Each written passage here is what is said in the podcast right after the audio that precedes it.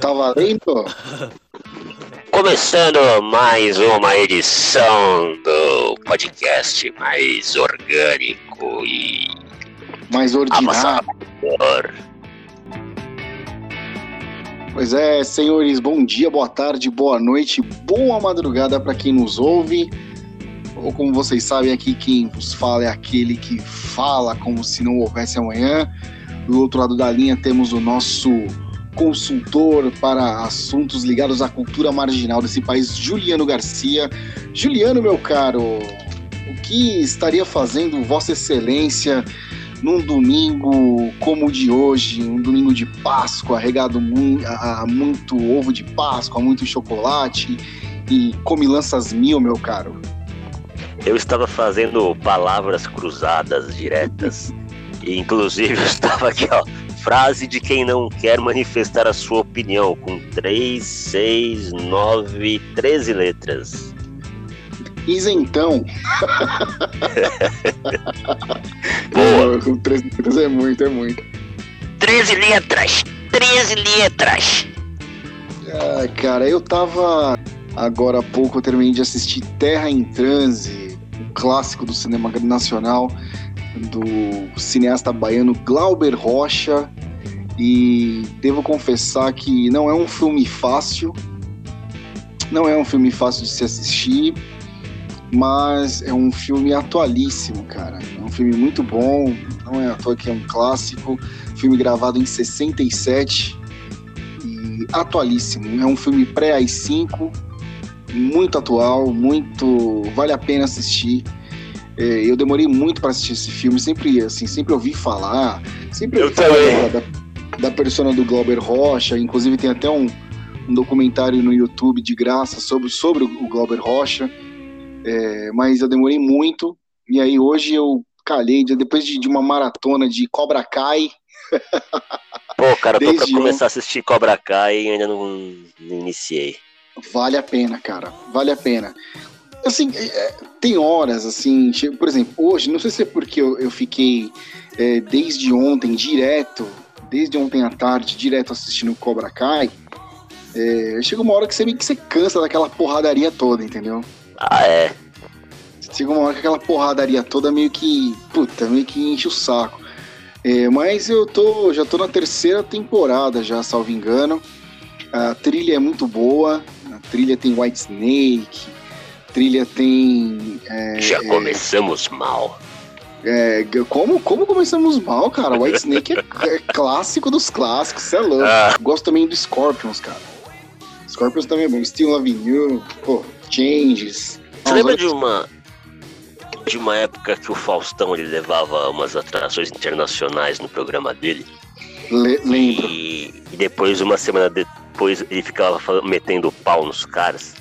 Eu lembro de uma essa- do Information Society uma vez que foi. É, ele, eu lembro do, do Scorpions, eu não, eu não me lembro da apresentação do, do, do Scorpions, eu lembro da- do programa seguinte, ele dizendo assim, ah, aí foi alguém lá, acho que foi o Biquíni Cavadão que foi, que foi cantar lá no programa dele, no famoso Quem Sabe Faz Ao Vivo, e aí ele começou depois elogiar, e era ao vivo mesmo, e aí ele começou a elogiar, né, os caras do Biquíni Cavadão e tal, Ah, Aí eu falo assim, além de tudo, pô, vocês são os caras gente boa, humildes, porque semana passada veio um tal de Scorpions aqui, meu, os caras começaram a mexer aí, os caras penteiros começaram a mexer em tudo aqui, Ele dá, dá mania. palpite. É, ele começou, ele achincalhou com os Scorpions, né?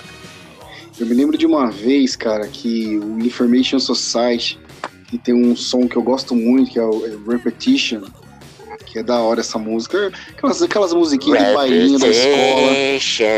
Ah, é da hora, cara. É, é legal, é legal, isso aí até que é legal. Coming back to you. É da hora demais. É música de bailinho de escola, né? Que a gente. É, assim, daquele, daquele, daquele tempo que um camarada ia lá na mina que você, que você gostava e falava assim: meu amigo quer te conhecer. e aí, cara, eu me lembro que o Faustão, né, eles se apresentaram. O Information, os caras se apresentaram e o, né, e o Faustão, porque se você for pegar os primeiros anos de Domingão no Faustão, cara, é, dá nos nervos de ver o quanto o Faustão tesourava os caras cantando ao vivo. Aí o, o Faustão foi falar com o cara, acho que o vocalista. E aí, cara, o Faustão fez uma pergunta qualquer lá para poder daquele jeitão dele, né? E o cara pegou e mandou essa aqui. Ele falou assim: Eu fui informado antes de entrar no palco de que eu não precisava falar, nem conversar, nem responder, apenas mexer a boca. aí, aí o Faustão, maravilha, isso, bom, maravilha, isso mesmo, brincadeira essa fera aí, meu. Olha ele aí, caçula. E tinha o Caçulinha também, que às vezes tocava em cima dos caras, né? O, Caçulinha é. queria acompanhar também o arranjo dos caras. Eu lembro que uma vez o Lulu Santos tocou ao vivo no Faustão, e o, acho que era toca, ele tava tocando assim Caminho à Humanidade, né? Que era aquele ritmo bem. Tava no auge, assim, Malhação tal, era a abertura do Malhação. E aí o, o, o, o Lulu Santos tocando ao vivo e o, e o Caçulinha começou a meter aquele teclado dele lá. Santos. Ô Caçulinha, por favor, arranje, pô. Sensacional, bicho. Sensacional, sensacional. Você, você lembra que o Faustão ele ficava na, na hora das. Ele, ele. Depois que passava as videocacetadas, já lá pro final do programa, ele pedia pros, pro, pro, pro câmera, para cada um dos câmeras dele, dar o close em alguma mulher lá, da, ou sim, fosse sim, lá sim, do balé ou da, da, do auditório, né? Sim. E aí tinha um cara lá, um tal de gaúcho, que pegava no pé desse era cara. Era um bigodudo, é. O não, o bigodudo cara... era o Renatão. O bigodudo era o Renatão. E aí ele sempre escolhia uma véia, tipo, bem tosca, assim, zona lá. Que nunca ria. Tipo, é, cara... Não, não, esse ria. O, o, Renatão, ele ria. Ele parecia o. o não, ele parecia assim, um esse outro cara, que, porque tinha um cara no Faustão. Isso, que era o gaúcho. É, esse era, é desse que eu tô falando. Esse maluco aí, ele processou, cara. É, e lembra então, ele é dele que eu ia falar. Aí ele, ele nunca ria, tipo, né, você percebia no, no, no, começo, eu achava que fazia parte do show ali. Eu também, tipo eu... aquela do Bolinha, né? Tinha uma do Bolinha também que não ria. É, desse eu não lembro. E aí ele, ele não ria e tal, ele, aí tá, ele ia lá escolher. Aí teve um dia, mano, que ele largou a câmera lá e saiu andando. ele, é, que eu vi que o negócio não era, não era combinado, não. Ele pegou e largou a câmera lá. e foi embora, mano. É, é, o cara ficava puto, ele ficava. Aí, tipo, os caras viraram, viravam a câmera pra ele assim. E aí eu mostrava ele lá de headphone e tal, com o microfone perto da boca. O cara, ele tinha um óculos, né? O cara, mó com aquela cara fechada, assim, e o, e o Faustão enchendo é. o saco, né? Ô, oh, meu, com essa pinta de gaúcho aí, meu, não sei o quê. Enchendo o saco do cara. Ele, ele anos depois, eu não conheço a história a fundo, mas eu sei que ele processou a Globo e o Faustão e ele ganhou o processo, cara. Assédio moral? Nossa, sério? Ele ganhou. Se você jogar no, no, no, no, Google agora, você vai ver ele ganhou o processo, cara, justamente porque ele, ele era um cara teaser, né? É, ele, eu, uh, pelo menos quando eu li, é, foi uma entrevista assim recente, sei lá, de uns três anos para cá, não me lembro a data correta, e que ele reclamava que no fim das contas ele saiu meio como o vilão da história. Ele não era o vilão da história, ele simplesmente ele falou que ele era um profissional muito sério, de não sei quantos anos, que ele trabalhava já não sei quantos anos na Globo, é, quando o Faustão chegou em 88, ele já tava lá, e aí, do nada, o Faustão começou a encher o saco dele, entendeu? E cada vez que ele, tipo, ele não entrava na onda, é, mais o Faustão enchia o saco, e mais o Faustão fazia aquelas piadinhas de, de gaúcho, que eram muito comuns na nossa época, né? Hoje em dia. O Cacete Planeta era, era é, campeão em fazer piada com campeão. gaúcho. Exato, Cacete Planeta era, era, era useiro e vezeiro, como se diz na Bahia, e fazer piada com gaúcho.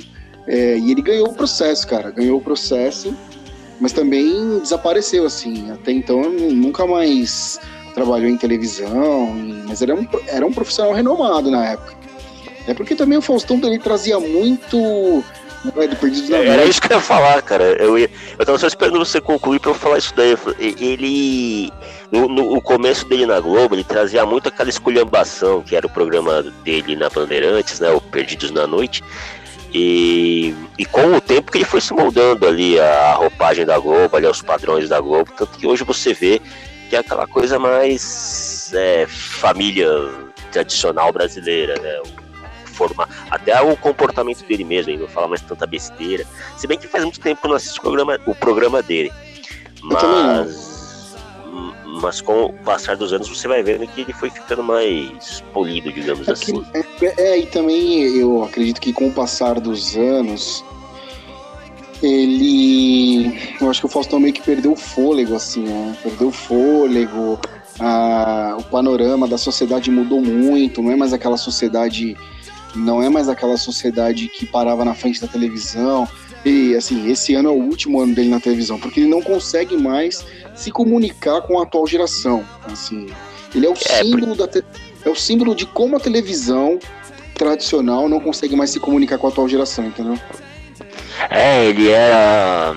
Ele era meio que vai. Se a gente for tentar usar uma linguagem é, para ele, denominá-lo assim, ele era um escrotão.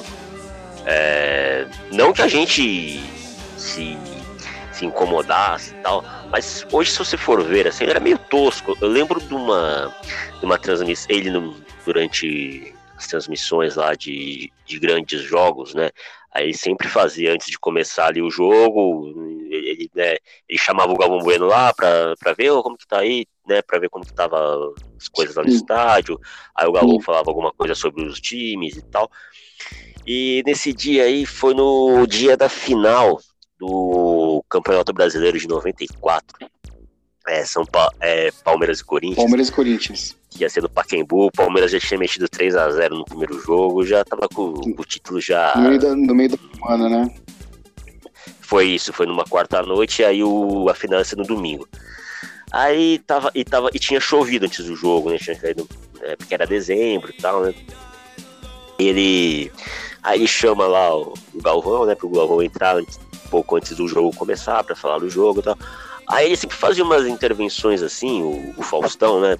é sempre alguma coisa puxada pra sacanagem, tipo, piada tipo, linguajar tipo de tiozão de churrasco, né? Aí, e aí eu lembro dele falando assim, ele, fazia uns comentários, cara, meio, meio escrotos, assim, ele. E.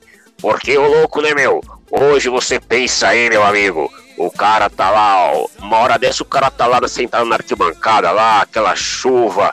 Aí o cara com aquela capa de chuva, o jornal Estado de São Paulo que ele comprou, aí aquela, o jornal já começa a ficar molhado, aquela água já começa a descer pro rego.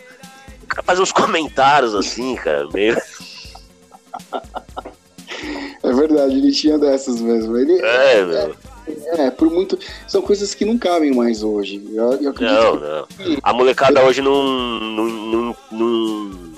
A gente via, assim, tipo, né? Às vezes até você podia ter, achar graça e tal. Mas a gente ainda encarava aquilo com uma certa naturalidade. Mas hoje a molecada se melindra demais. Não, demais, demais. Tipo. Não tem mais como, assim, não tem mais, não. É, é, assim, o Faustão é a maior prova de que a televisão, nos moldes atuais, ela não se comunica mais com a, com a com as presentes gerações, não nos comunica e vai se comunicar cada vez menos, assim é outro perfil e mas assim, uma coisa bem clara, cara, que assim, as novas gerações são completamente desinteressadas é. pelo formato da televisão, porque hoje em dia assim, hum. a gama de acesso é muito maior, cara. É, hoje cada um tem, tem cada um faz a sua grade. Exato, cada um faz a sua grade, cada um, entendeu? Às vezes eu, por exemplo, eu fico acompanhando no, no Twitter mesmo, eu vejo pessoas ali comentando de séries que eu nunca ouvi falar e que estão lá, às vezes está lá no Netflix, está no Prime, mas eu nunca ouvi falar. Então, mas algumas pessoas assim já, já estão tão avançadas assim, estão tão imergidas nesse, nesse mundo que não. Qual o propósito, por exemplo? Assim, não se vê nisso. Qual o propósito, por exemplo, de um programa como da Ana Maria Braga?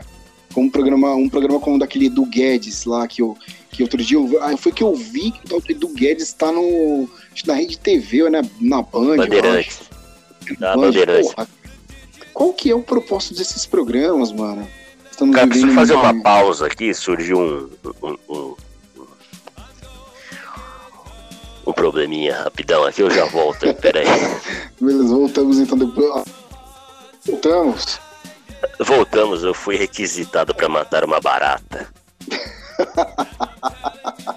uma barata chamada Cáfica. É, sim. ela, eu fui lá jogar o inseticida, ela olhou pra mim e disse. Ela disse sim.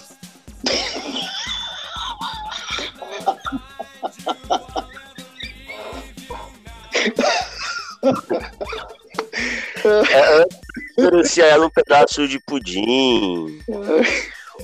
Eu perguntei se ofereci um disco do Sex Pistols. Perguntei se ela gostava dos Beatles. Ela disse sim, vem cá ficar comigo. Ó, que coisa sensacional. O cara que escreveu isso merece o prêmio Nobel de literatura.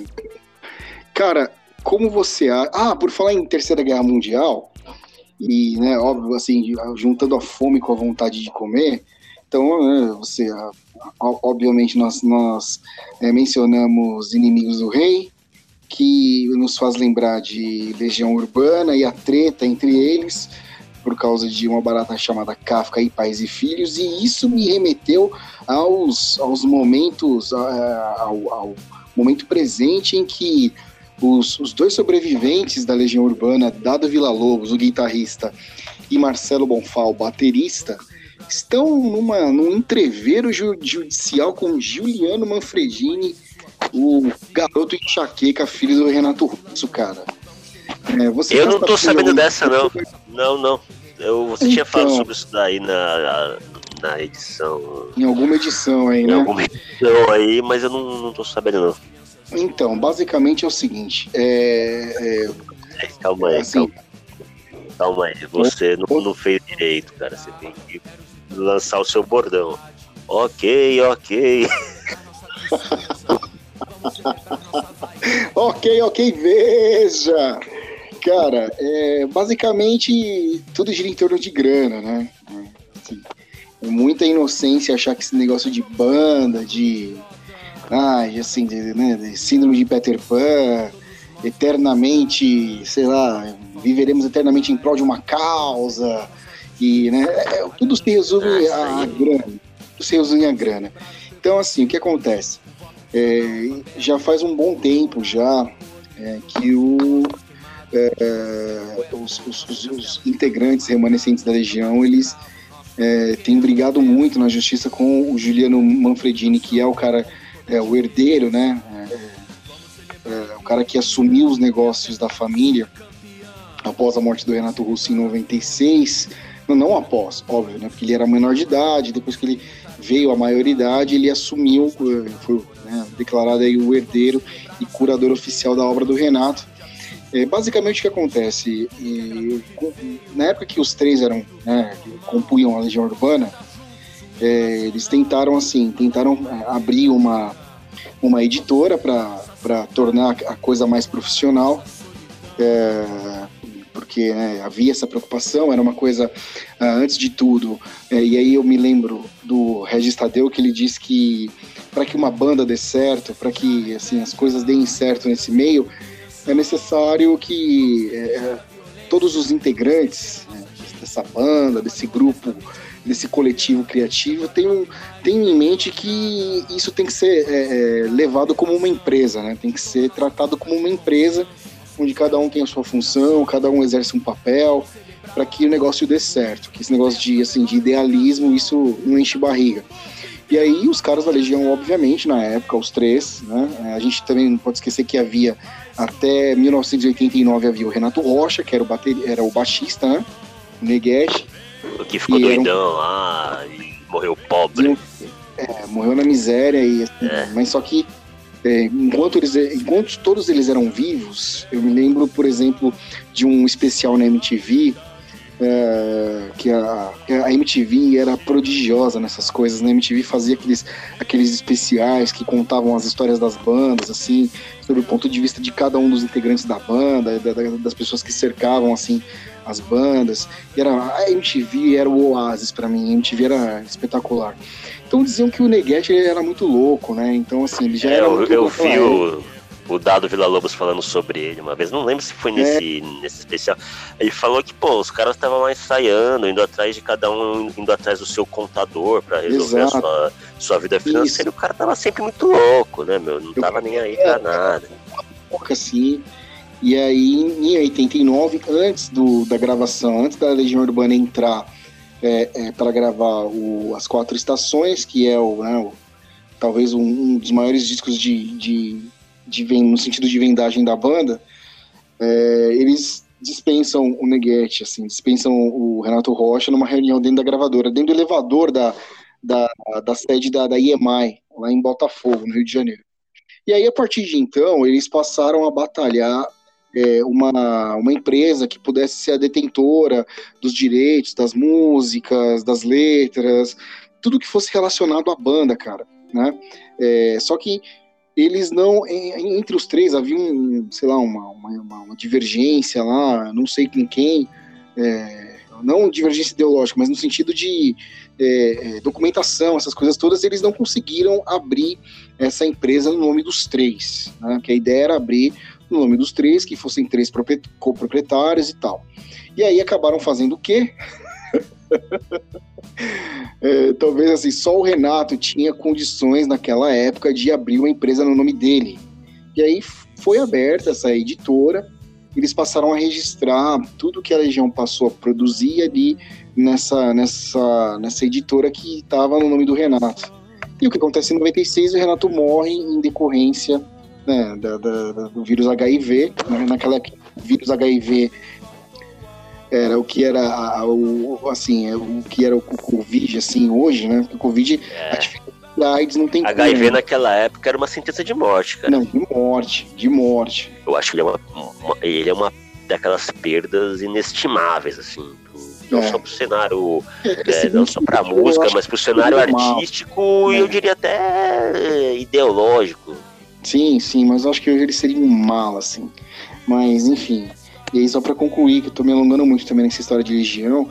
E aí acontece o que? O Renato morre em 96 e é, os anos se passaram. Obviamente não tem como, não tem como existir Legião Urbana sem o Renato Russo, que é o, o é o expoente, é o, né, talvez a, a, o, cé, é o cérebro, é era o cara por trás de tudo.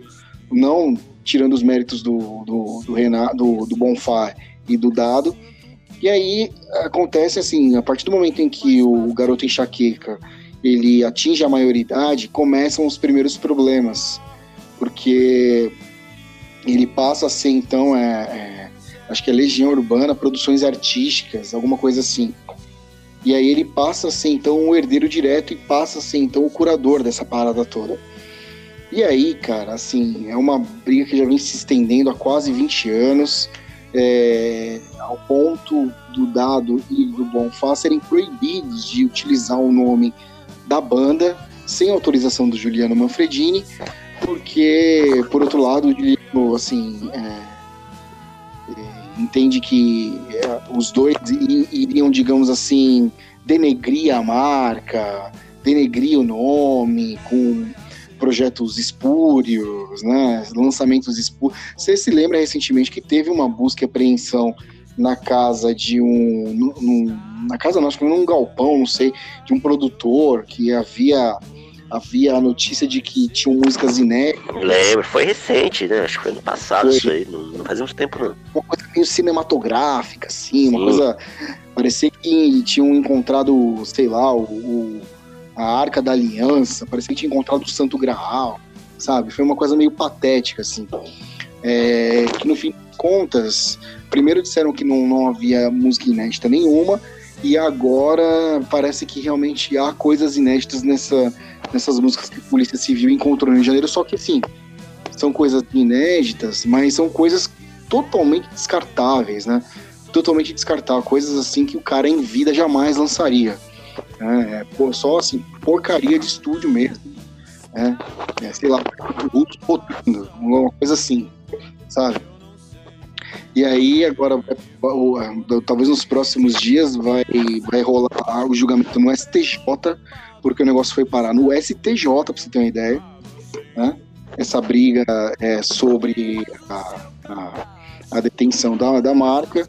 É, os dois integrantes já tiveram decisões favoráveis na primeira instância, de que é público e notório a participação deles no processo criativo, de que eles são coproprietários e, e ao mesmo tempo eles dizem que, que o, o, cara, o, o garoto enxaqueca quer é, colocar ele que uma coisa que eles não concordam, quer colocar a marca da, da banda em tudo quanto é coisa, sabonete, tênis. E eles não concordam com isso. No fim das contas é grana, né? A gente sabe que no fim das contas assim, a parada toda se resume a dinheiro.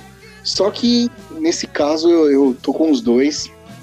Para mim é inconcebível você ser alijado de é, é, como você é mais ou menos cara o é mais ou menos assim aquele aquela decisão imposta pelo regime militar ao Juscelino Kubitschek de jamais pisar em Brasília de novo né?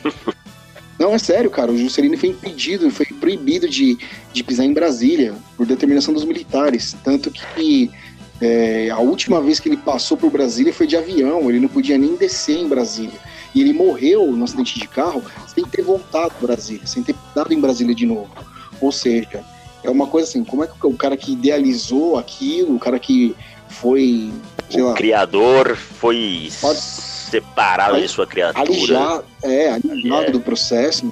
Então é meio bizarro, assim, a mesma coisa que acontece, assim, trazendo, óbvio, mal comparando, não estou comparando uma coisa com a outra, mas é, até porque, no caso do Juscelino, foi uma decisão de cunho totalmente arbitrário e ditatorial pelas circunstâncias que a gente vive no momento. Mas nesse caso, é, quem é você para você? Que, imagine você participar de um processo criativo, você, é, sei lá, levar uh, o, o, trabalho da, da, da, da, banda nos quatro cantos do país, você, eles não podem sequer usar o um nome, cara. Eles tinham sido proibidos de usar o um nome da banda. É, é, é ridículo, né? Chega a ser ridículo. É... Eu tava assistindo. Um... Tem um, radialista muito famoso lá nos Estados Unidos. Esse cara. Ele é bem famoso por lá. É o, o nome dele é Howard Stern. E eu tava assistindo um dia desses, o, e ele sempre tem um, ele sempre né, leva o programa dele alguém, alguma celebridade do mundo da música para entrevistar. E estava entrevistando Sim. nada mais, ninguém mais, ninguém menos que o Paul McCartney, cara. Sim. E, cara, eu não, assim, eu li o Many Years From Now, aquela biografia dos Beatles contada por ele, né? É, mas. Contou só o que quis, né? É, mas assim. Não, não, não sei se foi esse o caso, mas quando você vê o cara você olha para o cara, para a pessoa, assim, como naquela época, como na época em que eu li esse livro, isso foi lá em 2002, ainda no internet não era o que é hoje, é, e, então você não tinha, você tinha poucos registros, né, audiovisuais assim do, do Paul McCartney falando sobre os Beatles. É, eu mesmo não me lembro de ter assistido nenhum nessa época. E aí hoje, né, você vê o cara falando assim, você tá olhando nos olhos do cara enquanto ele fala, ele, aí tem uma hora que o. Pra ele. Mas aí, quem acabou com os Beatles? E aí ele fala com todas as letras, ele fala assim, foi o John, todo mundo sabe. Não, mas foi o John mesmo, todo mundo é, sabe. E aí, só que assim, ele fala de um modo. Aí é que eu tô. Aí que eu queria chegar, assim, a, a diferença, né? Ele fala de um modo muito sensato, muito ponderado, assim. Ele, em momento algum, ele tenta demonstrar ele fala Sim. o porquê, só que de um, de um modo assim, sem querer. Como foi mesmo. Como foi, exatamente. É, ele, ele, ele, faz elogios à, à tia do John Lennon, que foi quem criou ele, e aí ele, se, aí ele fala do, do filho dele, ele fala do, da primeira mulher do, do John Lennon.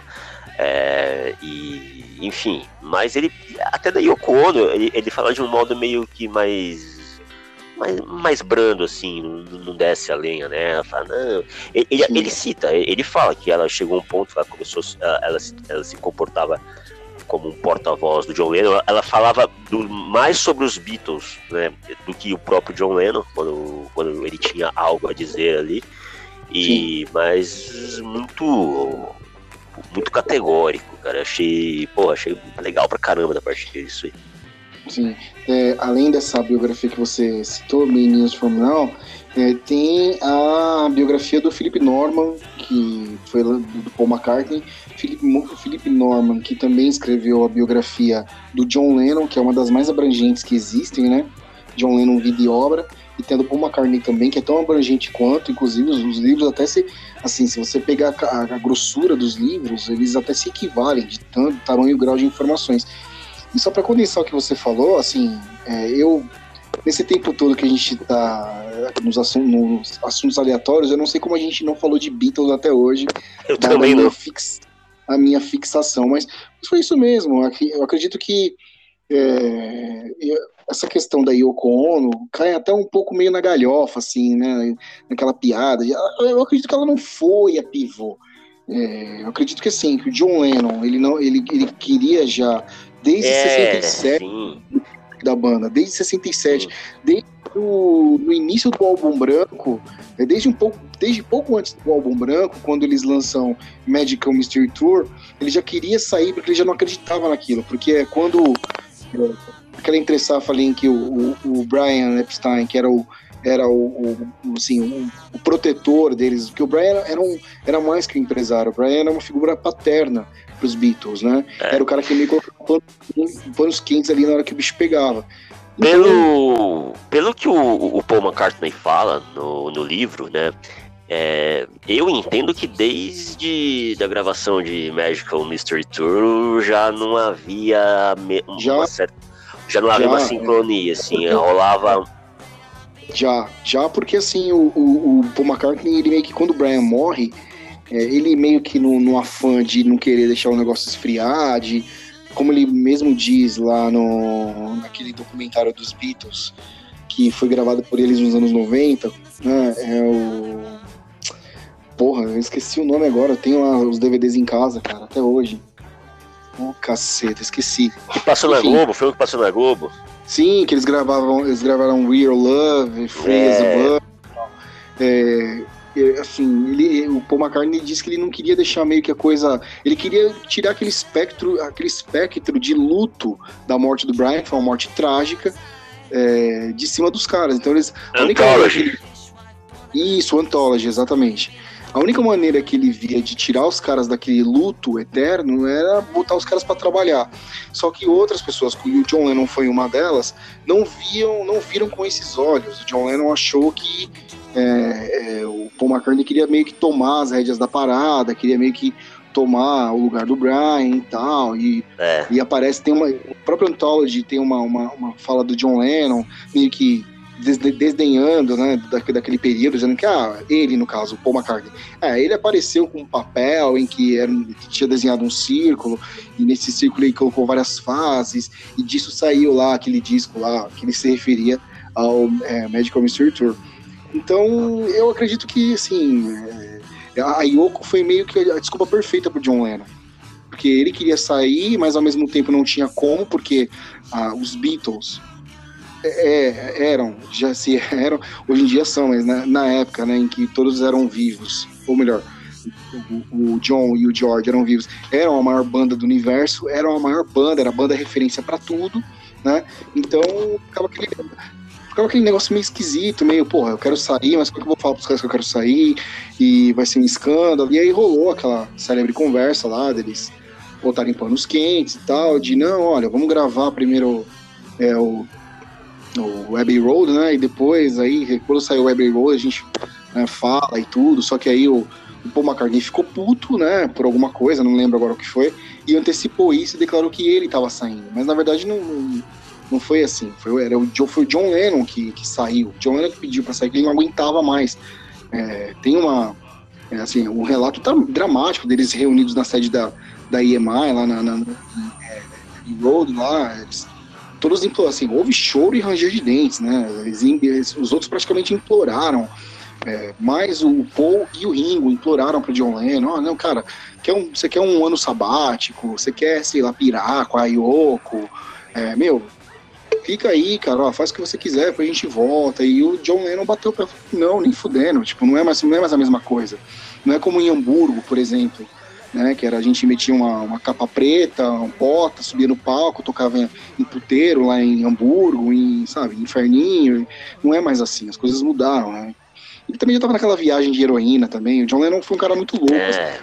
ele é o. Logo quando ele se separa do. do quando, ele, quando a banda termina, é, o, o Paul McCartney diz que ele tava, eles estavam fazendo. O, o John Lennon estava fazendo uma turnê pelos Estados Unidos e se não me engano, coincide do, deles tocarem no mesmo festival. E, ou, se o, ou se o Paul ele tava ali no, no festival para assistir como espectador apenas. E aí ele subiu lá no palco para né, pra, pra conversar com o John Lennon, porque desde então, desde, desde o fim dos Beatles, seria a primeira oportunidade que ele teve de, de reencontrar o John Lennon, né? Sim. E aí ele disse que ele se deparou assim. Ele ficou até assustado, que o, que o cara tava tipo vomitando no, atrás do palco, numa, numa síndrome de abstinência da heroína. É, o cara tava péssimo. Tava malzão mesmo. Aquela tava malzão mesmo, né? No Canadá, no Canadá, em Quebec. Não, assim. é, não, não me lembro exatamente o, o, o local. Né? Ele tá bem barbudão. É, e tá com aquela roupa do, do exército, aquela, aquela jaqueta de. É, bem. É. De, de militar que ele usava. E assim, é. o, o, John Lennon, ele, ele, ele meio que usou a Yoko Ono pra, pra fazer o que ele queria, assim, que era sair fora. Então, por exemplo, a, a, as opiniões. A, a, palavra era sempre franqueada a Yoko Ono, assim. É, a Yoko Ono sempre dizia, quer dizer, ela nunca se manifestou, ela nunca meteu o bedelho dela na, na dinâmica do, do, dos, dos quatro. Até porque, cara, quando ela conheceu o John Lennon, ela já era uma, uma, uma artista conceituada, de vanguarda, de contracultura. Ela já era muito conhecida nos Estados Unidos, ela era conhecida fora também na Inglaterra. E assim, foi o John Lennon que foi até ela, não foi ela que foi lá, meteu o bedelho lá ah, nos sim, é entendeu? E assim, e ela sabia quando o John Lennon fazia a coisa, a, a coisa assim para tornar o ambiente insustentável, que era, por exemplo, sei lá, o George tocava alguma coisa numa música do John Lennon, ele virava, e aí, o que, que você achou? Aí ela tinha que pegar o microfone lá da cabine de comando lá, da, e falar, e criava aquele clima bosta, que os caras ficavam, porra, o que essa mina tá falando, essa japa do caralho, tá Vim lá da casa do cacete pra mim, pô, eu, mano. Pra mim, o, assim, pra mim, o, ápice disso tudo, a coisa mais genial que saiu disso tudo foi I Want You, She's So Heavy, cara, que, pô, que tá claro ali, que, né, que, que diz o, diz a lenda que aquilo que a letra dela foi escrita diretamente para Yoko, né? Tanto que o, o, o, próprio nome da música diz. É, e, pô, e, e, curiosamente foi a última música que eles gravaram em estúdio, né? É, foi, foi, foram nas sessões do, do Abbey Road e foi a última música que eles, que eles entraram, foi a última vez que eles entraram em estúdio juntos para passar bom, né? E, e gravar, para depois ir pro processo de master de, de mixagem e tudo mais. Sim. Até porque no, no é, The White Album, no álbum branco, eles já meio que estavam assim, trabalhando como se fosse uma. É, em escala industrial, assim, é. um, cada, como se fosse uma empresa, cada um num andar, trabalhando é. suas próprias músicas, eles mal se viam, assim. Eles mal se viam. O clima, e ainda assim gravaram pra, no, no, que é pra mim o melhor disco deles, cara. Pra, pra é, o White Album é uma obra-prima. É, o álbum branco, ele é, cara, ele é muito sortido, né? Ele é muito variado, ele tem coisas. Exatamente, vê, exatamente. Ele, ele, é muito variado, ele tem muita, sabe? Ele tem. Tem. Ele vai de. Ele vai de. Ele tem Ear Blues, que eu acho uma puta de uma. É, Sim. É uma pancada, assim, é, pro, é, pro gênero. É, é, o John Lennon no seu azedume máximo. Né? É, exatamente. É Birthday, que é um som totalmente animado, pra, pra cima, cima, uma coisa pra festa, uhum. sabe? Uma coisa meio até dançante. É, Helter Skelter, que é uma coisa. Sexy Sadie, que é uma coisa meio. É. melancólica que o John Lennon escreveu pro Maharishi, em crítica é, ao Maharishi. É, Revolution, que é uma balada. É, é... Primeiro da história, eu insisto. É, Dear Prudence, que, porra, é, é uma coisa muito. É, Eles fizeram é um pra, som... pra Mia Farrow. É, é um som meio melancólico, mas é bonito, uma é. composição, um som muito bonito. E, porra, cara, e tem Helter Skelter, cara, que é um. que é um punk, velho. É. É, Helter Skelter é, é assim, é um negócio é, para você ver como são as coisas, né? É, é um disco sortido, mas ao mesmo tempo muito mais pesado e muito mais contundente do que foi o Sgt. Peppers, cara. eles haviam ah, gravado menos de, um, menos de um ano antes, é, entendeu? Sim. É, então, por isso, cara, que para mim, é, pelo menos para mim que sou fã, fã retardado, como diz o Regis, é, é difícil falar de Beatles, assim, porque, cara, para mim é difícil escolher, assim. Até o, até o Larry B, que é um, talvez seja o mais fraquinho de, de hits, de, é, é, foi foda aquele disco, cara. Tanto a versão da época, com, com o dedo do, do Phil Spector, e o Phil Spector, cara, Phil Spector, hein? Phil Spector tá preso ainda ou já morreu? Pô, cara... Não faço a mínima ideia, cara. Não sei. Eu, meu, pra você ter uma ideia, pra você ter uma ideia, um dia desses eu tava pesquisando sobre lá o. o, o verão lá, o massacre lá da, da seita do Charles Manson. E eu Sim. tinha esquecido por completo que ele já tinha, que ele tinha falecido, cara. Pra mim, eu, eu tava o Charles Manson já... que o Charles Manson tava vivo ainda. Aí eu falei, caralho, morreu, Morreu em 2017, alguma coisa assim. Pois é, é.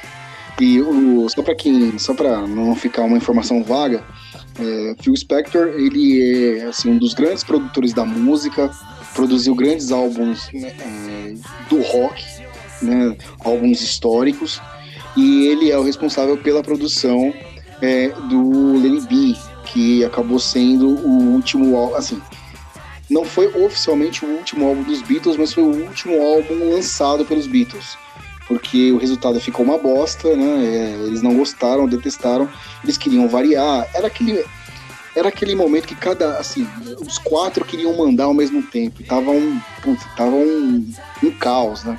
Um caos. Os quatro querendo mandar ao mesmo tempo no estúdio é, eles brigando por, por questões de, de, de dinheiro, é, brigando com, com assim, o Paul McCartney contra os, contra os três, porque o, Ringo não conta, né?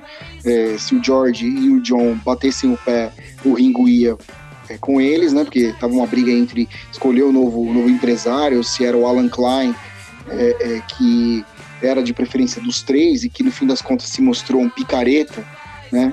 É, os, próprios, os próprios Rolling Stones, que já tinham trabalhado com Alan Klein, é, alertaram né, o Mick Jagger, né, o John sai, sai dessa aí, olha lá. Hein? Alertaram, cara, que não, sai fora, que esse cara é fria. Só que do outro lado tinha o pai da Linda, né? Que era, o, que era o, a esposa do Paul McCartney, a Linda Eastman, que agora me, me fugiu o nome dele, não sei se era é, é, é Paul Jackson. Era, era, era, o sogro do Paul McCartney. E os outros três não quiseram fudendo que fosse o sogro do Paul McCartney, porque, ah, não, o cara vai te favorecer nos contratos, é, ou seja, dinheiro, né? Dinheiro. O cara vai te favorecer, não sei o que, o cara é seu sogro. E o próprio Paul McCartney fala no Anthology, e ele fala, olha, no fim das contas, eu me lembro até da cena, o Paul McCartney sentado no, no assim, num, num, tronco, assim, num, num, num bosque, cutucando lá o fogo, né? Que ele tava no fogo assim. E ele falou assim: é, no fim das contas, eu, no fim das contas foi provado que eu tinha razão. Né, que a gente tava, que a gente sempre dividia, decidia tudo em voto, né? E ali aquele placar era 3 contra 1. Certo? Eu era voto vencido. Só que no fim das contas, eles optaram pelo Alan Klein, deu no que deu, né? E aí no fim das contas, assim, ficou provado que eu tinha razão. E assim, o, o Phil aí eu falei, falei tudo isso e não falei do Phil Spector do Phil Spector. O Phil Spector é o cara que produz o Lady B, que ele faz lá, ele tem várias. Eh, coloca lá o, é, o, o, o Wall of the Sound, né, a parede de som. Assim, o Lady B do, do Phil Spector é uma bosta, né, é uma merda, eu, eu não gosto. Eu prefiro o Lady B Naked, que saiu em, em, em 2003, que é o som limpo dos caras, assim, limpo, sem aquelas piruetas sonoras do, do, do Phil Spector. O Phil Spector que está preso até hoje, salvo engano, acusado de assassinato, cara. Só isso, mais nada. Porque ele era um cara meio louco, né? O Phil Spector era um cara meio louco. Ah, puta, cara, e... você falou agora. Ele morreu, ele morreu. Eu lembrei, ele, ele morreu. Acho que ele morreu. Não sei, eu tô é, ele... confundindo. Peraí, cara, deixa eu ver aqui. Cara, ele tava preso. É, tem até um filme dele muito interessante, uma autobiografia, né? Ele era um cara muito louco. Ele era. Eu, ele eu acho que eu tô confundindo ele com um produtor de cinema. Não, não, ele morreu, morreu esse ano. Morreu, isso, foi esse ano, é, isso, foi ele mesmo. Eu tinha é, visto, cara. Olha só é, que maluco. É, sim. Eu não, não, dia do aniversário do meu filho, olha que loucura, 16 de janeiro. É, ele era acusado, por exemplo, de assim fazer as maiores loucuras no estúdio para poder extrair, digamos, o que ele, o que ele dizia, extrair o melhor do artista. Então, por exemplo, ele chegou já a gravar com uma escopeta em cima da mesa de som. Ele falava pro cara, se você não cantar do jeito que eu tô falando pra você cantar, você vai levar uma bala daqui. Lá, ele era muito louco, né? E tem a, tem a, a, a cinebiografia dele que é feita pelo Alpatino, cara. O Alpatino é que faz o Phil Spector, por incrível que pareça. Nunca assisti, mas esse filme já. Ele morreu com 81 anos. Então, é, assim, só para concluir os Beatles, é, eu já nem lembro mais o que a gente tava falando, cara, da, da treta dos Beatles, já é difícil dos falar discos. dos Beatles, dos discos. A gente, então, é, é difícil para mim falar, ah, não, esse é o perfeito, assim, porque, putz, se eu começar a pegar, assim, é, um por um, é, é, é muita coisa, é muita inovação, é muito, eram, foram, assim, é, quatro gênios, ah, não posso, não posso descartar o Ringo, porque sem o Ringo o som dos Beatles não seria o mesmo.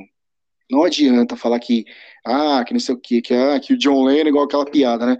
O John Lennon era o, era o coração dos Beatles. Ah, não, é, o Paul McCartney era o cérebro dos Beatles, o John Lennon era o coração dos Beatles, o George Harrison era a alma, e o Ringo era o baterista. Pô, é sacanagem isso com o Ringo, né? É foda, né, falar isso. Então acho que é... sem o Ringo não seria o mesmo. É, são aquelas tolices vazias. Ah, mas é legal, legalzinha. E aí, cara, só pra não perder, só pra não perder essa, essa, essa, esse gancho de tretas de banda, tem uma outra banda também que está em treta constante, que teve um novo capítulo recentemente, que é o RPM, cara. RPM. Cara, esses não param, hein? Esses não param. RPM, o Paulo Ricardo, que é um membro fundador da banda, né, foi o principal compositor, mas também tinha ali o Luiz Schiavon, né, é o, o Deluc, né, que era o guitarrista, o Paulo P.A. morreu, né, o baterista, há um tempo atrás. Uh, eles entraram com uma ação judicial proibindo o Paulo Ricardo de cantar as músicas do RPM, cara. Que ponto chegamos, hein? Ah, isso é ridículo, cara. É, porque você vê que daquela coisa de que ideologia não existe, tudo é dinheiro, porque fica torna-se assim uma, uma disputa mesquinha, né, cara? Porque a obra acaba ficando em segundo plano, né? Porque é o que vale mesmo no, no assim, o dinheiro ele vale para quem para quem tá ali, para quem trabalhou, para os artistas e tal. Agora, a obra que, ele, que, o, que, o, cara ele deixa, né, ele acaba meio que desprezando isso daí, né, todos eles, né, quando há esse tipo de, de discussão, de desentendimento. Só para hoje, cara, eu tenho eu tenho um hábito assim dominical de acordar, tomar meu café e tal. E eu, eu ainda tenho aquele. Eu ainda eu sou um cara que cultiva velhos hábitos, cara. Eu ainda assisto o Globo Rural. E. e aí, cara, no embalo, e aí, beleza, tô tomando café com a minha, com a minha mulher, né? A gente tá conversando e tal. E passando o Globo Rural e tal. E, e aí, na sequência, passa um programa lá de carro, cara, aquele auto esporte. Que é um programa intragável, cara. Eu acho um pé no saco. Aí eu, hoje eu tava vendo lá, aí começou o programa e tava anunciando as atrações, né? Aí aparece lá o João Baroni, cara. De, João Baroni. Com capacete, com um capacete de, de, de militar, assim, capacete de, de soldado, uma camiseta também verde, recruta, o cara vestido que nem um recruta, e num, num jeep lá, e tá, o cara tem todo um aparato, é, uma coleção sim, de objetos militares sim, e tal. Sim. E aí, aí tem um tanque de guerra lá, cara, e, ah, ele pulando, cara, ele pulando, fazendo chifrinho de rock and roll. Não tem nada mais rock and roll do que isto, isto me leva para onde eu quero, este jeep. Eu falo, cara, que coisa mais tiozão de.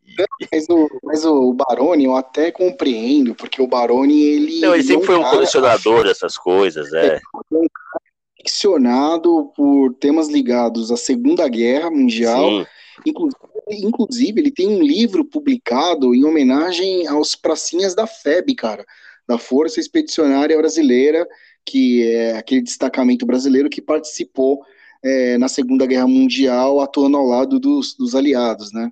É, mas ele é, ele é um cara, ele é um cara bem, ele é fervoroso quando se trata de, de Segunda Guerra, assim. Eu não duvido que realmente ele tem um, um jipão, assim, ele tem essas, ele participa de, de eventos é, da, da, da, FEB, de eventos de, em homenagem né, aos, aos pracinhas. Tá aí um tema, cara, que a gente possa, que a gente pode pegar daqui a um tempo para poder tratar aqui nos nossos assuntos aleatórios, porque é, eu vejo muita gente tirando sarro da participação brasileira na Segunda Guerra, né? É, fazendo piada, né? que, sei lá, eu vi uma piada outro dia lá, no, no, até no grupo mesmo, quem colocou foi o Colinho, mas o, o Colinho ele colocou mais na base da brincadeira mesmo, é, até porque eu sei o quanto ele é esclarecido, é, de que os, os, os, os pracinhas brasileiros fizeram é, é fogueira à noite, porque não conseguiram o frio, aí foram descobertos, enfim. É, mas os pracinhas, é, cara, é, pô, é sacanagem fazer isso, né? É só porque é brasileiro, né? É, parece esse piloto lá, o, aquele piloto do TV Pirata lá, né? Como é que é o nome dele? Piloto de Fórmula 1 lá, o pé de chinelo. É. Pô, mas é sacanagem isso. Mas não, é igual mas, a história é... do, do Canindé, que, que construíram o Canindé e esqueceram o trator lá dentro, cara. Puta, que bosta, cara. É... que merda. Que é português, mas aí a, a, a, piada cai por terra, a lenda cai por terra, porque quem construiu o Canindé foi o São Paulo.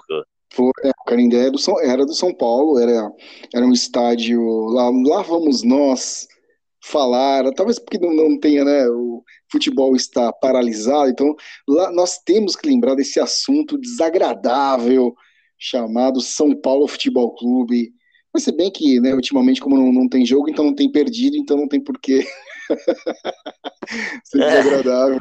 Mas Começando é, a ficar até com saudade. Cara, estou com saudade do Soberano.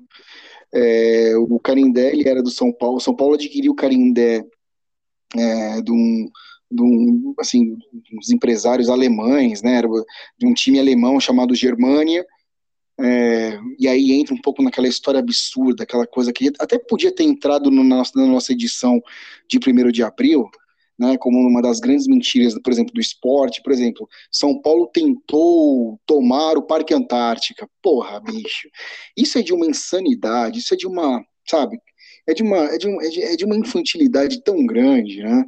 É, na verdade, assim, resumindo a história, lançaram assim um grande, um grande jornal da época lançou uma fake news de que o São Paulo tinha obrigado, com base na, na lei de nacionalização do Getúlio Vargas, que São Paulo tinha obrigado, São Paulo praticamente tinha tomado o Canindé do Germânia, né, que era um clube de origem alemã porque a gente sabe que o Getúlio Vargas primeiro começou a favor dos aliados, a favor da, da, da, dos países do eixo, e aí quando viu que os Estados Unidos entrou na guerra e que o bicho ia pegar, ele rapidamente mudou de lado e mandou os pracinhas para lá para ajudar né, os aliados, né? Então, e aí surgiu essa história absurda de que o São Paulo tinha tomado, praticamente tomado é, o campo do Canindé, que era chamada de Ilha da Madeira, né? É, a Ilha da Madeira que é um, sei lá, um uma localidade lá em Portugal, né? E quando é, um arquipélago que pertence a, a Portugal. Isso.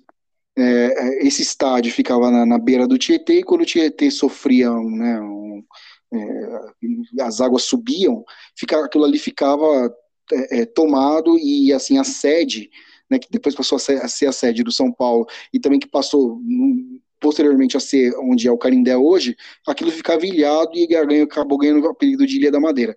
Então, algum Zé Mané, algum jornalista anti-São Paulino, colocou, jogou essa, esse boato no ar de que o São Paulo tinha tomado e de que também haveria, corria-se o risco uh, né, do São Paulo querer tomar o Parque Antártica é, pelas ligações nada, digamos assim, republicanas entre o Palme aliás, o Palestra Itália e uh, a turminha do Mussolini, né? Eles, eles adoram esconder essa parte da história mas a gente não pode deixar de, de lembrar. Então, assim, foi tudo uma, um grande, assim, foi tudo um grande boato, não tinha nada a ver. O São Paulo nunca tentou roubar o, o Parque Antártico de ninguém, né?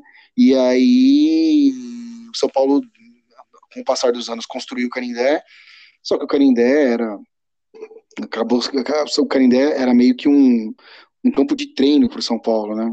E o São Paulo jogava mais no Pacaembu. Tanto que durante toda a década de 40, o São Paulo jogou no Pacaembu. Eu tenho um livro chamado Os Reis do Pacaembu, que conta a história da, dessa década de ouro do São Paulo, em que a prefeitura queria vender o Pacaembu para o São Paulo, porque o Pacaembu era a casa do São Paulo praticamente, né? O, o Pacaembu tinha outros planos. E aí agora é, é, é triste, né? E, e, até por conta aí da, da pandemia, não tivemos mais jogos, e teve aquele período em que o Pacaembu serviu de, é, de espaço para o hospital de campanha, mas assim, eu não sei se já caiu a ficha, mas assim, cara, a gente não vai ver o Pacaembu, o, o Pacaembu ele para jogos de futebol ele praticamente acabou, cara.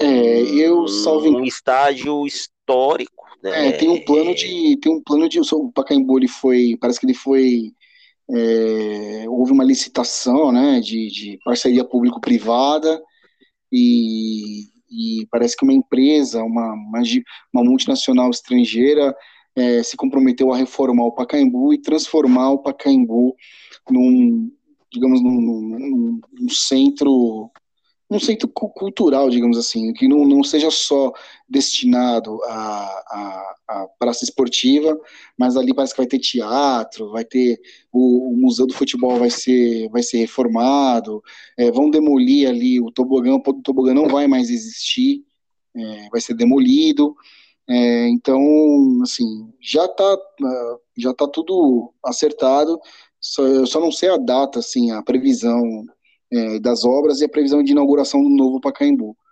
Mas, cara, é, é, o preço que se paga pelo progresso, né? O que me preocupa um é. pouco é, o fato de é, você ver assim, Corinthians e Palmeiras já têm os seus próprios estádios, né? É, o Pacaembu está sendo modernizado e o Morumbi vai ficando, né? Apesar de ser um estádio lindíssimo, um estádio mas mesmo que seja lindo, mesmo que seja um patrimônio cultural da cidade, não só do São Paulo, mas da cidade de São Paulo, São Paulo, o Morumbi é um ponto, é um ponto turístico da cidade, né?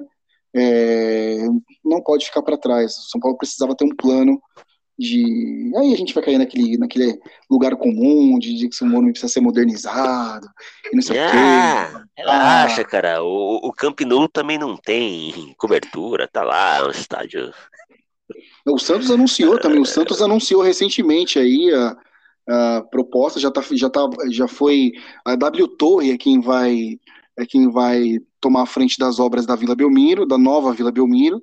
Então a vila como nós conhecemos também dará adeus em breve e logo logo virá uma arena. Saudades da daquele gramado pantanoso que era Nossa, a vila era, era triste. Lá pelos idos. Eu, eu vou, vamos, vamos fazer aqui um. Vamos, vamos, fazer um, vamos relembrar os, os, os piores campos do Brasil nessa época. Eu lembro, eu lembro da Vila Belmiro, que era. A, a, Vila Belmiro garoava, aquilo ali virava um lamaçal, cara. Não, era, até é, 98 era horrível. Era horrível. É, o, mais precisamente 97, eu lembro que quando reformaram o gramado. Isso. É, Dizem que o Pelé o... uma participação decisiva nisso. Pelé não aguentava ver o campo da Vila daquele jeito, e eu não sei, assim, aí já é mais orelhada mesmo, não sei se ele tirou do bolso dele, ou se ele foi o responsável por trazer a empresa que fez a reforma do gramado da Vila a partir de 98, e que na, o gramado da Vila nunca mais foi 97. Pra... Eu lembro até o jogo foi Santos Internacional pelo Campeonato Brasileiro. O, o primeiro jogo, assim, no, no, gramado novo da vida até então era uma, uma novidade, realmente. É. É, eram pouquíssimos. Na verdade, a Vila Belmiro foi o primeiro estádio no Brasil a ter um campo naquele nível. Eu lembro Sim. que o Morumbi ele tinha, ele tinha um bom campo, mas não, não era aquela coisa né, que, que você olhava assim, você via um, é, parecia um campo de golfe, como era a Vila Belmiro. E tinha também a, a, a Ilha do Retiro, que era um campo horrível, cara. Horrível. Horrível. É, a, o brinco de ouro também, o brinco de ouro também era um gramado também. muito ruim. Brinco o, de ouro. O Aristizabo, eu lembro que o Aristizabo, quando jogava pro, pelo Santos, no Campeonato Brasileiro de 98, ele ficou de fora toda a temporada porque ele machucou o joelho num buraco no, no brinco de ouro, cara. No brinco de ouro. É, o Aristizabo, ele, ele houve um tempo em que ele em que ele, ele, ele foi bem no São Paulo. Ele foi bem no São Paulo, depois foi, foi justamente por causa dessa, dessa lesão ali ele foi repassado para o Santos. Acho que foi não, na verdade, ele não. Na verdade, o Aristizábal ele sai do São Paulo em 98, depois porque o Nelsinho Batista não, não, não aproveitava ele. Tanto quanto o Dario Pereira para mim, a melhor fase dele foi com o Dario, né? Aí quando ele formou dupla de ataque com o Dodô. E aí ele vai para o Santos. O São Paulo manda ele para o Santos, não foi nem empréstimo, foi em definitivo. E no Santos, num jogo pelo Campeonato Brasileiro de 98, ele acaba machucando o joelho no, no jogo contra o Guarani lá na, Sim, no Brinco de Ouro. aquele brilhareco dele no Cruzeiro, né? Que ele é, antes ele passou pelo Vitória também. Sim, sim. Aí teve o último brilhareco dele naquele Cruzeiro de 2003, né, do Cruzeiro da, da Tríplice Coroa, que era um, ele era meio que um reserva de luxo ali daquele time do Luxemburgo, e pronto, desapareceu.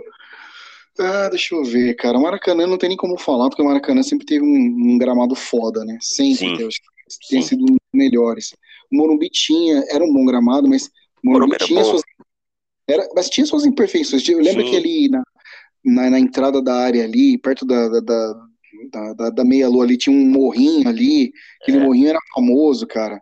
Eu acho que era o Pacaembu dois... tinha um gramado meio complicado também.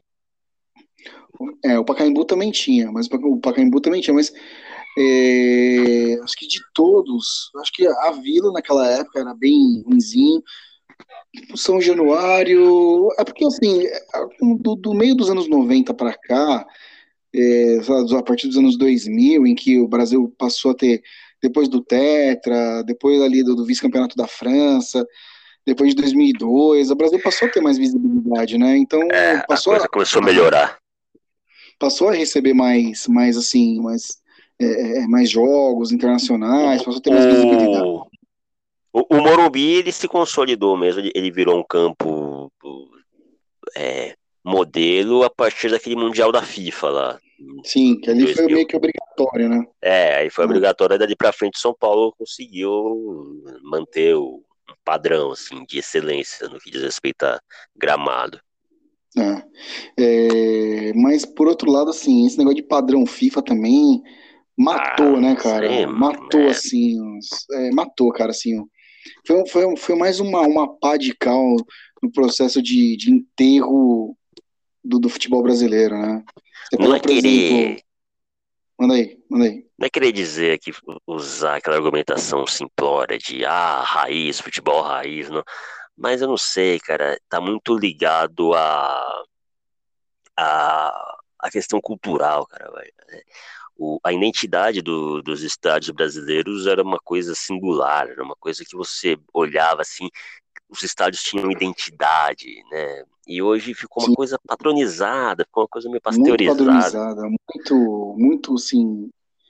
É, por exemplo, você pega, assim, gramado, gramados gigantescos, como era o, o da, o do Serra Dourada, do Maracanã. Maracanã mesmo, do, é.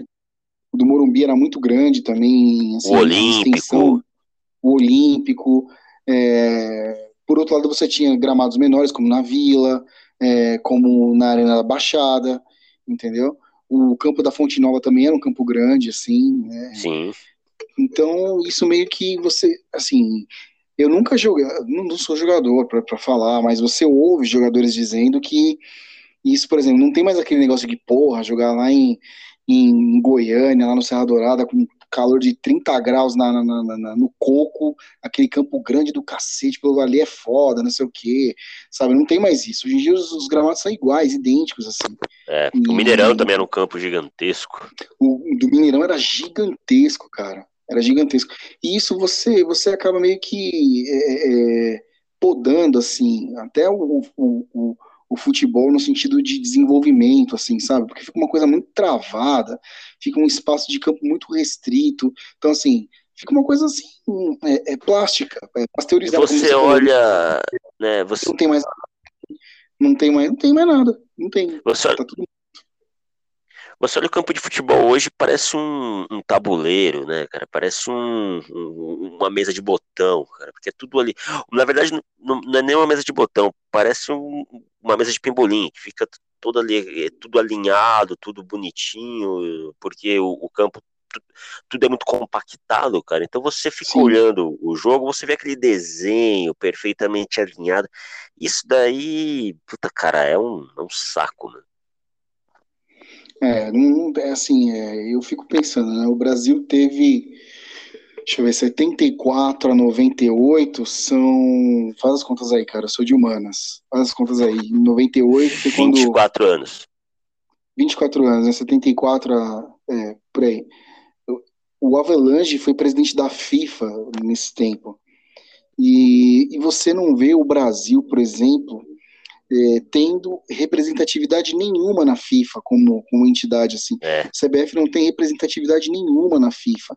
Você acredita que se, é, sei lá, o futebol, o futebol brasileiro fosse levado com mais profissionalismo e com menos é, toma lá da cá, porque o, o, o, futebol, assim, a CBF sempre foi, sempre foi um retrato do que era produzido no Brasil, né? Você acredita que os destinos do, do esporte, se o Brasil tivesse um protagonismo, até pelo tamanho que é, até pelo número de copas que tem, você acha que, é, sei lá, você acha, você acha que o, o, o papel do Brasil seria outro, assim? Ou não tem jeito, os caras, os caras que inventaram aquela merda lá, eles dominam mesmo e é. não tem como eu, eu acho que a partir do, do, Joseph, do Joseph Blatter, e aí também entra a questão do que o Ricardo Teixeira, ele sempre foi um, um, um inócuo, né, cara? Ele, ele detestava então, futebol, né? É, e aí também acabou, o cara acaba sendo escorraçado no cenário do, do futebol do jeito que foi. Aí realmente o Brasil não teve quem pudesse ali tentar né, interferir em alguma coisa. É, talvez isso seja só teoria da conspiração, mas isso é um fato, cara até 2006, por ali, é, você via que o futebol sul-americano ele estava começando a, a, a, incomodar muito em Copas do Mundo, a ter um protagonismo em, em Copas do Mundo. E é, você olhava para as equipes europeias, é, todas as principais equipes europeias tinham lá é, quatro jogadores brasileiros, mais três argentinos, né? Três ou quatro jogadores argentinos. Sim. É, e o diferencial do, do, jogador, principalmente do jogador brasileiro e dos africanos também, era a velocidade. Né? E, e as seleções africanas também, assim como as sul-americanas, elas estavam começando também a, a, a, ganhar um protagonismo maior na, nas Copas do Mundo. É, você tinha Nigéria, Senegal, Gana. É, e aí, o, o que a gente percebe?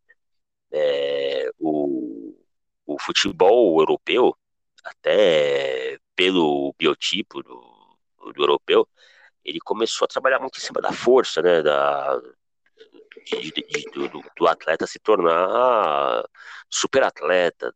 E, Sim. e aí, aliado a isso, veio a questão da, da redução dos gramados, porque você pode ver que na Europa a maioria dos campos eles seguem o mesmo padrão, né? É, até agora na Copa da Rússia você olhava era agonizante, parecia que estava vendo um jogo de society, cara. É, você não sabia, não, não, tinha diferenciação de estágio, como por exemplo você via, vai, 90, você via o jogo que estava sendo no Dele Alpe, o jogo que estava sendo lá no San Siro, é, sim, havia sim. uma identidade, 98 na França também, né?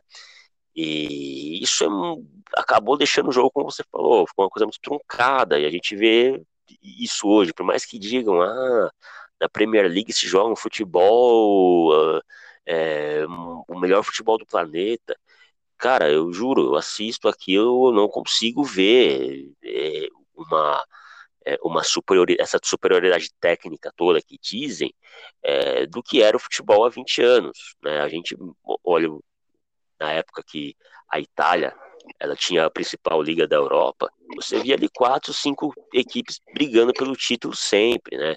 Você tinha Roma, Sim. Lazio, Milan, Inter de Milão, Juventus, o Parma, é, o Udinese, e hoje só vê a Juventus, e, pô, não sei, cara, ficou uma coisa muito. O futebol ficou muito robotizado. E o brasileiro, e o, e o brasileiro, ele nunca. Essa foi. O futebol brasileiro, ele nunca teve o pragmatismo como marca registrada. Sempre foi um jogo de, de, velocidade, de toque de bola, de drible, de jogada individual. O, o Brasil nunca teve, nunca se, se, se consagrou por esquemas muito pragmáticos. Até mesmo o time do Parreira de 94, é tudo bem, o cara jogava com quatro volantes, mas você tinha ali Mazinho e Zinho, que eram muito talentosos, né, cara? É, era, era o mais próximo, né? Era o mais próximo que a gente é. tinha do futebol europeu, daquele time de, de 94. Cara, assim, o que sempre diferenciou uh, o jogador brasileiro do, dos demais é a imprevisibilidade, assim. É, é a imprevisibilidade Isso, o improviso. Ah, o improviso, o inesperado, assim, o, é, e, e, isso, primeiro que a gente não pode esquecer que essas ligas, liga alemã, liga inglesa, espanhola, hoje em dia a espanhola nem tanto, mas principalmente a liga inglesa, ela, ela é o que é, mas, é, assim, por quem construiu ela, por quem construiu ela ao longo do tempo. Então, por exemplo, o que eu quero dizer é o seguinte: tirem os jogadores brasileiros, os, os, os argentinos, os uruguaios. Tirem esses jogadores dessas ligas e vê se o resultado é o mesmo. Você pode até, cara, é, é você pode até, por exemplo, assim, é, ter, porque tudo na vida evolui, o futebol muda bastante. Os Hoje africanos. Dia, exato, é, exatamente. Tudo muda muito rápido, entendeu? É, você vê, por exemplo, o maior exemplo é a Alemanha, que perde do Brasil na Copa de 2002 e é, anos depois, mais de uma década depois, está metendo sete no Brasil dentro de casa, no Mineirão. Então os caras, eles pararam, olharam e falaram, peraí, o que, que a gente está fazendo? Onde, onde, foi que a gente, onde foi que a gente morreu aqui? Onde foi que o carro morreu? Vamos começar, entendeu? E os caras, assim, eles começaram a produzir, é, digamos, coisas similares às nossas, porque a habilidade deles, a consciência tá, essa a, a, a pseudo-habilidade, tudo isso é fabricado. Isso começa, é um processo que já vem desde as escolas, desde a da base, integração, por exemplo, escola mesmo, com clube, entendeu? E a gente foi perdendo isso, a, gente não só não evoluiu, como também foi perdendo isso, foi assim, foi entregando cada vez mais o, o pouco, tanto que, cara, se você for, for parar para pensar hoje, você olhar para uma, uma coisa que eu sinceramente já nem não, não sei mais o que, que é assistir um jogo da seleção, para mim né, é indiferente. Mas se você for olhar, se a gente for pensar que o ano que vem, em tese, o ano que vem tem Copa, em tese, né? Em tese, não sabemos, né? É, eu acho que vai ter. É, eu acho, acho que é, não sei, não sei. É, a força da grana, nada pode ir contra a força da grana, né? É. Tudo, é, assim, quem determina é a FIFA, os seus patrocinadores. Eu, eu acho que do, do, do segundo semestre desse ano para o ano que vem, acho que a vacinação vai começar a se massificar aí. Sim. Então, assim, se você pegar o time do Brasil hoje, assim, pelo menos a última convocação, o único cara que é, ele se assemelha ao levemente ao que nós já fomos é o Neymar, cara. É o improviso, é, é o é, sabe, é o movimento inesperado, é o único que realmente que assim, que, que é assim, que tem no, no, no, futebol que ele executa a essência do, do, que nós somos, do que nós sempre fomos, entendeu? Sim. Porque do resto, cara, no resto, assim, a gente já foi superado há muito tempo. Há muito tempo. Eu... Você acha mesmo que Haaland aí, que todo mundo fala, que... Você acha que esse cara é, é, é um gênio da bola? Quem?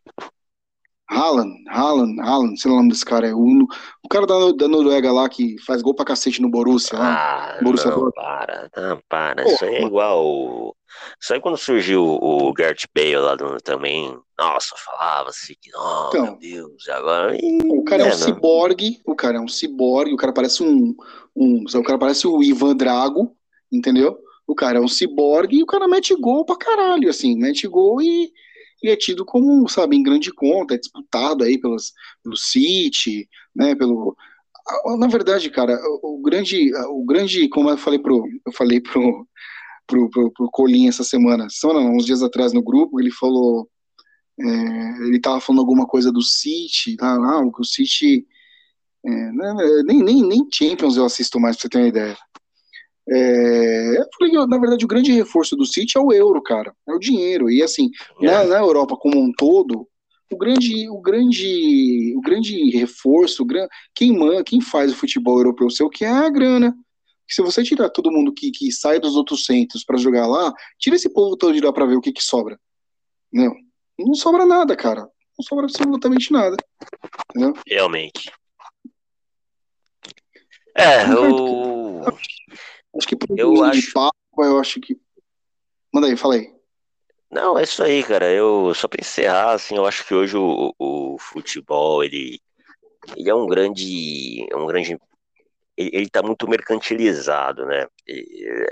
É um grande balcão de negócios. Então você precisa é, estimular é, essa movimentação financeira né, que, que, existe no futebol, não só nas negociações é, de, de, jogadores e tudo mais, como em fazer esses jogadores né, e criar em torno desses jogadores um, a imagem de um produto, um produto que precisa ser vendido, Sim. não apenas para os empresários, mas para quem trabalha com o futebol, para quem transmite futebol.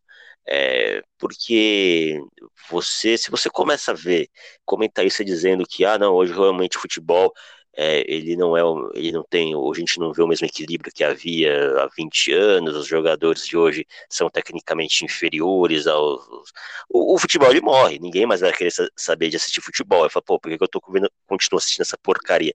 Então, hoje eu, eu percebo assim que é uma necessidade é, intensa de se, de se criar superlativo, de superestimar tudo que tá ligado ao futebol. Então você vê jogadores que você olha assim, você fala, pô, mas tudo bem, ok, mas esse cara não é, é, é não justifica todo esse Hoje se apega muito a números, mas os números hoje eles são muito mais fáceis, eu acredito que de, de serem é, alcançados Sim. pelo desequilíbrio. Então, um jogador é, bom que está num time bom, eu acho que ele vai ter mais facilidade em, em alcançar é, recordes e números do, do, que aquele cara de, de, de 20 anos que tinha competi competitividade ali com ele, então o cara não conseguia ganhar cinco bolas de ouro consecutivas, o cara não conseguia marcar 80 gols em uma temporada, por quê? Porque ele, ele jogava contra times tão bons quanto o dele, né? E não era um ou dois, eram vários. É, e hoje a gente não vê isso, a gente, hoje a gente vê um grande desequilíbrio. Então, por exemplo, Lewandowski. É, é um cara que, ok, beleza, um bom atacante, mas fala-se do Lewandowski como se ele fosse uma coisa de outro um gênio, mundo, cara. Um gênio. Ele tem técnica, né? É, o Lewandowski dá para ser comparado, por exemplo, ao, ao, que era o Jardel, ao que era o, sei lá, o Evair, né? Mal comparando é, os que eu vi, sabe? Sim. É, é isso, não, não passa disso. Agora referenciar o cara como se ele fosse um gênio. Aí, como aí, se ele fosse o Ronaldo. Aí, Pô, aí não, é, né, meu? Vai pra Copa jogar pelo país dele e. E aí? Né? Quantos e quantos caras nós vimos nas Copas ao longo do tempo de caras que eram, sabe, próprio Bale mesmo, né, jogando pro país de Gales. Tá, e aí? Ah, não, mas é que, ai, não sei o que, ah, mas também o time. Não, não importa, cara. O cara não é um, não é um, um gênio, não é um. Tem que saber fazer a diferença, cara. Os grandes jogadores, os grandes jogadores sempre faziam, sempre fizeram a diferença, mesmo jogando em times ruins, cara. E é Exato. é isso. Só para concluir, cara, eu vou deixar, largar assim a deixa para o nosso próximo programa, porque a gente conversou sobre isso antes de entrar no ar e acabou que o assunto não entrou, mas a gente pode pegar esse gancho para o próximo programa. Qual foi o melhor coadjuvante na Fórmula 1, Júlio, Juliano Garcia, na sua opinião, nesses três opções que eu vou te dar? Gerhard Berger, Ricardo Patrese e o Rubens Barrichello. Qual desses três para você foi aquele melhor coadjuvante, assim, que você olha e fala, porra, se esse cara, sei lá, se, se dessem mais uma, uma moralzinha para esse cara aí, era capaz ele, Agora... Ter título, cara. Agora eu entendi a sua pergunta. É, você diz qual dos três era melhor piloto, assim, que poderia. Isso, cara que, que, que, que poderia brigar isso, pelo título com o principal, isso, certo? Isso, é, aí, realmente... a gente sabe que a gente sabe que numa equipe de Fórmula 1 não adianta esse papo de ah não, carros iguais, ah não. No fim das contas, a, a equipe sempre vai pender para um cara, sempre vai é, pender é, então, para um piloto. O, o Gerhard Berger ele foi contratado justamente para fazer o papel de coadjuvante, né? Porque ele, é, depois daquela experiência traumática que o Ron Dennis teve com Senna e Prost na, na mesma equipe, né? Ele viu que ele ia ter que colocar alguém ali que servisse de fiel escudeiro ao Senna e ninguém melhor do que o Berger para fazer isso. Então a gente já tira o Berger aí. É, Rubens Barrichello, a mesma coisa, não, não tem como você comparar colocar é, Barrichello e, e Michael Schumacher em pé de igualdade, porque, obviamente, a gente, né, é, quando o Barrichello chega a Ferrari, o, o, o Schumacher já estava em vias de conquistar o seu tricampeonato, né, então, e, e o Barrichello era um, apenas um, um testador de, de, carros. Então, realmente, por até avaliando. É, então, até avaliando os resultados, realmente o Ricardo Patrese foi o. Palete lá, velho. E, então. Pô, né? É foda, né? Não, não dá, não, não dá nem pra comparar, né? É, chega a ser sacanagem, né? Fala assim, ah, a, gente pode, a gente pode no próximo programa falar sobre isso, trazendo dados e tudo, né? Que tem os números. Boa, tem, boa. Tem, a, tem a, como é que eu vou dizer, a, a, a, a assim, a, a, não vou dizer burrice, mas tem a, a ignorância dos números, porque você, de repente, você pode olhar para os números de, de, cada um desses três e falar, uma, porra, fulano dirigiu melhor, mas ciclano, ó, os números provam que o cara aqui, porra, né, entendeu? E contra números há argumentos sim, há argumentos sim. É, desde... também acho. O meu voto, concordo com você, Ricardo Patrese, desses três, Ricardo Patrese é, sempre foi, se mostrou o mais bem o mais bem apto. Talvez se ele tivesse uma boa vontade da equipe, é, ele, talvez se ele não fosse um homem certo no lugar errado, na hora errada, né? Tá numa equipe inglesa, é, com, com, sendo companheiro de equipe de um piloto inglês, é, eu acho que ele poderia ter tido uma melhor sorte. Mas a gente pode falar em 91 isso... quanto em 92 ele deu muito trabalho pro Senna, deu cara. Muito, deu muito trabalho, deu muito trabalho. Deu muito trabalho. Cara, é porque em 92, em 92 é porque tava, tava claro que a Williams queria fazer do Nigel Mansell campeão da Fórmula 1, tava claro isso. Mas se você pega um, um, um chefe de equipe meio despirocado e, tipo, bota lá, não, se matem aí, quem ganhar, ganhou, quem, quem levar, ganha, ganha o primeiro carro e o título. Eu, eu acho que o Patrese daria uns sérios trabalhos ao Mansell, viu? ainda mais o Mansell sendo quem ele foi, estabanado, enfim, é, nove, 92 eu acho que a, a Williams meio que foi a revanche, assim, foi que é, do que deveria ter acontecido em 86, né, com o Piquet, só que em 92 eles não tinham o Nelson Piquet ali para bater de frente, falar eu vou ganhar essa porra aqui, né, e aí eles trouxeram o Mansell de volta, na verdade eles trouxeram o, o Mansell de volta para Williams em 91, né, 90 ele tá na Ferrari.